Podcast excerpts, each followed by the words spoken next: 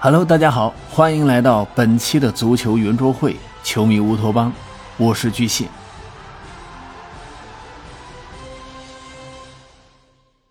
本期我们要聊的是世界杯 E 组。嗯，说到 E 组的恐怖程度，那是公认的死亡之组。德国、西班牙两支世界杯、欧洲杯双料冠军队伍，再加上曾经的亚洲冠军日本队。自带黑马基因的加勒比海盗哥斯达黎加队，一组小组赛注定是强度拉满、精彩纷呈。其中，德国和西班牙的对决将是小组赛阶段唯一一场冠军级别的较量，必然会点燃广大球迷的热情。我们先来看看德国队，在世界杯历史上，德国队四次夺冠，可谓战绩彪炳。不过，在上届世界杯，作为卫冕冠军的德国队没有能够逃脱魔咒，小组赛阶段就被淘汰了。尽管如今的日耳曼战车已不再是夺冠的热门球队，但依靠其雄厚的冠军底蕴和大批在欧洲豪门俱乐部效力的球员，他仍然是三十二强中极具竞争力的球队之一。在主帅弗里克上任后啊，他沿用了自己在拜仁慕尼黑执教的成功经验。通过阵容年轻化和侵略性的打法，为日益老迈的日耳曼战车啊不断的提速。目前球队中后场实力是强于锋线的，球队最大的问题呢是缺少中锋。本赛季在德甲联赛中状态出色的莱比锡前锋维尔纳因为伤病问题无缘本届世界杯，更是让这个问题雪上加霜。相比于前任勒夫，弗里克虽然有带领拜仁拿到三冠王的高光时刻。但在执教国家队的层面上，他还是需要大赛来证明自己。究竟是采用无锋阵，还是改造现有球员，排出更多样化的前场攻击群，来弥补终结能力不足的软肋？这些都是弗里克需要在世界杯开赛前解决的问题。在国际足联最新的男足国家队世界排名中，斗牛士西班牙队位列第七，是一组中排名最高的球队。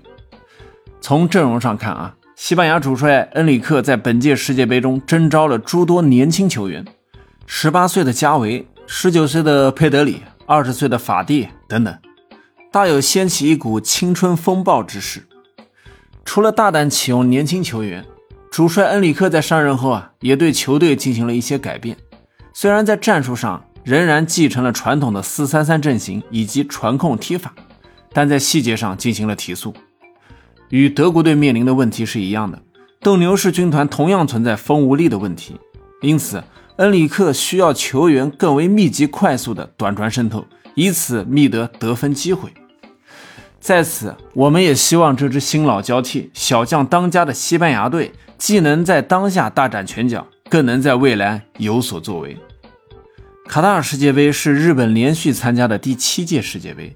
在二零一八年，他们曾与世界前八的距离是非常的接近，但最终结果大家都知道，被比利时逆转，未能上演历史性的时刻。呃，本届世界杯，日本队主帅森保一呢，也是喊出了目标八强的口号，但在死亡之组当中，想要突围的难度呢，仍然是很大的。在本次世界杯中，日本将先后挑战德国、哥斯达黎加、西班牙。因此啊，首战与德国的比赛便显得尤为重要。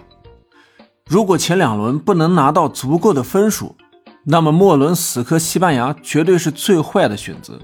这也意味着小组赛首轮与西班牙的比赛，或许就是日本队的生死之战。最后，我们来看看哥斯达黎加。从名气上看，哥斯达黎加队是一组中最不被外界看好的球队。近几年，哥斯达黎加阵容青黄不接。黄金一代落幕后，人才的断层呢比较严重，球员年龄呢也偏大。队内头号球星仍然是三十五岁的大巴黎门将纳瓦斯。不过，死亡之组哥斯达黎加见多了，从死亡之组爆冷出现又不是没干过。加勒比海盗是有黑马基因的，我觉得轻视他们的人就会付出代价。综合来看。本组从实力来说，无疑是西班牙和德国的晋级希望更大一些。恐怕唯一的悬念便是两支球队谁将夺得头名。当然啊，一八年德国小组赛出局的例子啊还历历在目。世界杯赛场瞬息万变，呃，也只有九十分钟哨响的时刻，我们才能真正的知道最终的结果。好了，今天的足球圆桌会就到这里，期待您与我互动。如果您觉得不错请帮我订阅转发。感谢您的收听再见。